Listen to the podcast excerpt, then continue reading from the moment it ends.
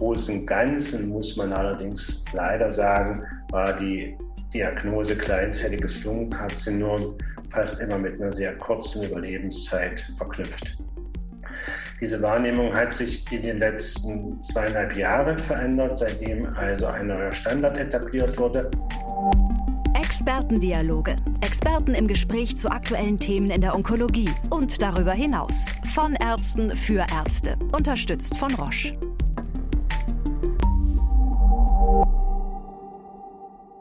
Liebe Zuhörerinnen und Zuhörer, herzlich willkommen zu einer neuen Folge von Expertendialoge.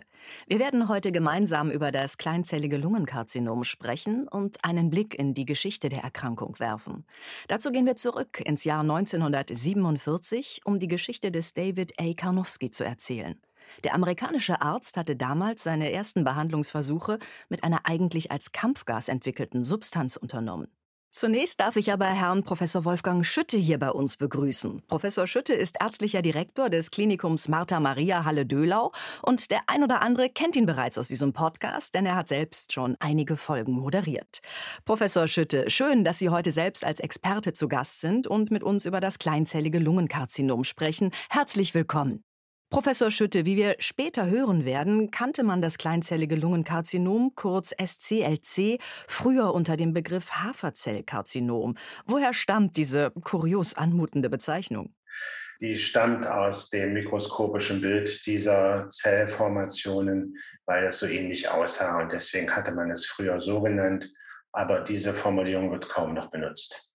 In den späten 40er und 50er Jahren begann man erste Versuche mit Chemotherapeutika, Bestrahlung und soweit möglich Operation. Im Laufe der Jahre gab es immer neue Chemotherapieregime. Wie erfolgreich waren diese Versuche über die Zeit? Also man muss schon sagen, initial gab es damit eine gewisse Verbesserung für Patienten mit kleinzelligen Lungenkarzinom, gerade die Etablierung der äh, Chemotherapie Anfang der 90er Jahre als Standardmethode haben für einige Patienten Vorteile gebracht. Aber dann haben wir praktisch seitdem einen Stillstand erreicht, keine weiteren Fortschritte. Die Frage der Operation ist bis heute nicht geklärt, ob die Operation bei frühen Stadien sinnvoll ist oder nicht sinnvoll ist. Der Stellenwert der Strahlentherapie ist ziemlich eindeutig, aber auch hier gab es eine Stagnation über 30 Jahre. Und worauf mussten sich die Patienten früher einstellen mit Blick auf Nebenwirkungen, Prognose und allgemein der onkologischen Versorgung? Naja, sagen wir mal so, diese kleinzelligen Lungenkarzinompatienten hatten schon einen gewissen Vorteil durch die Chemotherapie, weil der Tumor relativ chemosensibel ist und wir eine 80-prozentige initiale Remissionsrate durchaus zeigen konnten. Allerdings kam es sehr, sehr frühzeitig zu Rezidiven, die man dann praktisch kaum noch behandeln konnte. Es gibt keine guten Second-Line-Optionen. Und deswegen mussten die Patienten letztendlich doch davon ausgehen, dass sie relativ frühzeitig versterben. Wie haben Sie Ihre ersten SCLC-Patienten oder Patientinnen in Erinnerung? Hat sich diese Wahrnehmung aus ärztlicher Sicht in den letzten Jahren verändert?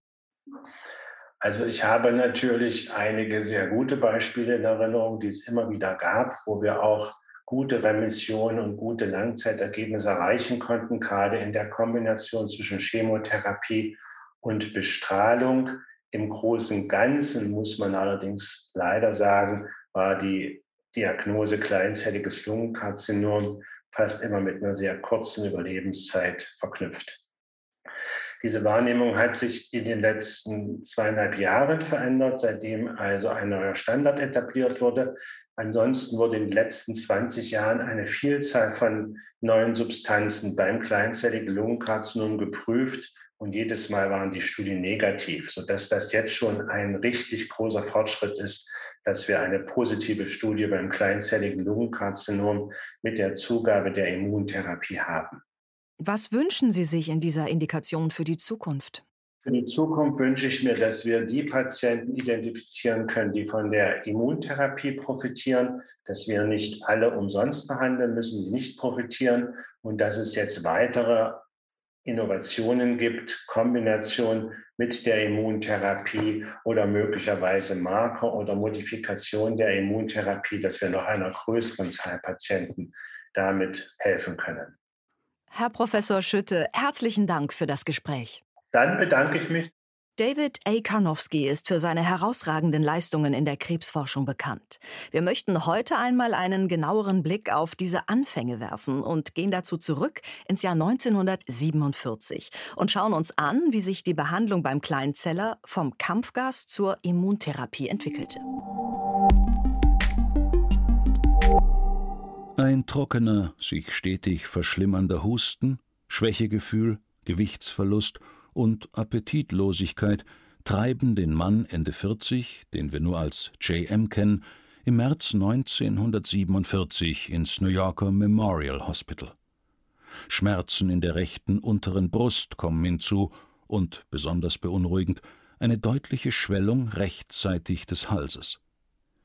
David Aria Karnowski, damals erst 33 Jahre alt, und seine Kollegen vom Sloan Kettering Institute for Cancer Research stellen Luftnot und deutlich hörbare Atemgeräusche fest. Im Röntgenbild zeigt sich ihnen eine gut sichtbare Raumforderung im Mediastinum. Die Speiseröhre des Mannes ist linksseitig verschoben. Einblutungen und Ödeme blockieren teilweise beide Bronchien. Karnowski notiert, die Biopsie des supraklavikulären Lymphknotens wurde als Haferzellkarzinom diagnostiziert. 1947 sind Karnowskis Optionen begrenzt. Eine Operation kommt nicht mehr in Frage, zu weit fortgeschritten ist die Erkrankung. Er entscheidet sich für eine hochexperimentelle Behandlung. Neben einer Bestrahlung verabreichen er und seine Kollegen dem Patienten in zwei Zyklen intravenös Mekloetamin, auch HN2 genannt, einen Stickstofflost, der in den 30er Jahren als Hauptkampfstoff entwickelt wurde aber im Tiermodell auch zytostatische Wirkung zeigte. Nach Infusion kommt es oft bereits nach einer Stunde zu Übelkeit und Erbrechen.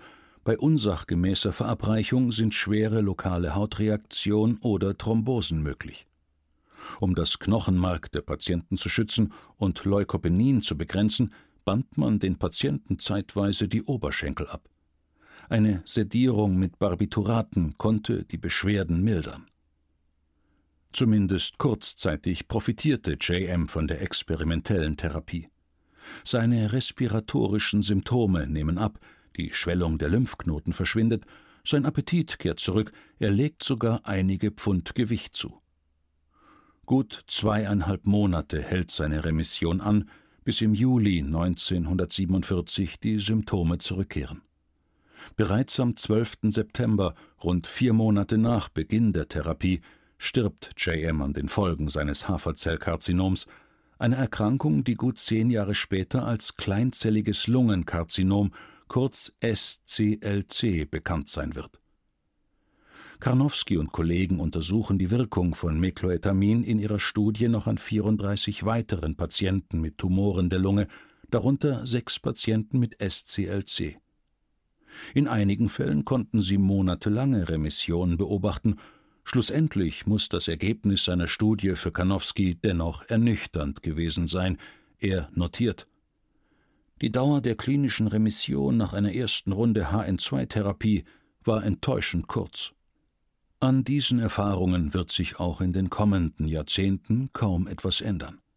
Erst 1969 wird mit dem Einsatz von Cyclophosphamid, ebenfalls ein Stickstofflost, ein erster Therapiefortschritt erzielt. Fast zehn Jahre später führen Kombinationen unterschiedlicher Chemotherapeutika zu einem messbar besseren Ansprechen.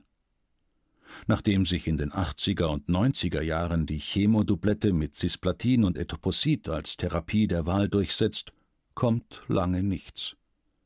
Während in anderen Entitäten zum Teil dramatische Fortschritte erzielt werden, scheint man dem Kleinzeller kaum etwas entgegensetzen zu können. Umso mehr ließen seit 2018 veröffentlichte Daten zur Immuntherapie aufhorchen. Nahm man zur Chemotherapie ein Krebsimmuntherapeutikum hinzu, verlängerte sich das progressionsfreie und das Gesamtüberleben der Patientinnen und Patienten mit fortgeschrittenem SCLC messbar.